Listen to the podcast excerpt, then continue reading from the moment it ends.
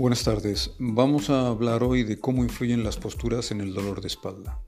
Durante mucho tiempo se pensó que las posturas que adoptamos en la vida diaria, tanto en el ámbito laboral como extralaboral, podían tener influencia en el desencadenamiento del dolor de espalda. De hecho, el concepto más antiguo de las escuelas de la espalda desde los años 70 con la Escuela Sueca de la Espalda y, las, y otras escuelas europeas y americanas, intentaban enseñar qué posturas debíamos adoptar en el ámbito del trabajo, sobre todo al cargar pesos para evitar sobrecargar la espalda. La realidad es que estos consejos de higiene postural son positivos, eh, aprenderlos a la hora de cargar peso, de sentarnos, de posturas que adoptamos eh, al dormir, al caminar, sin embargo, su papel real en el dolor de espalda se ha visto minimizado con los estudios científicos más recientes.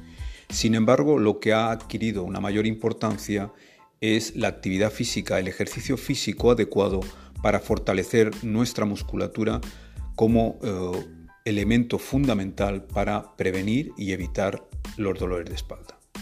Muchas gracias y hasta la próxima.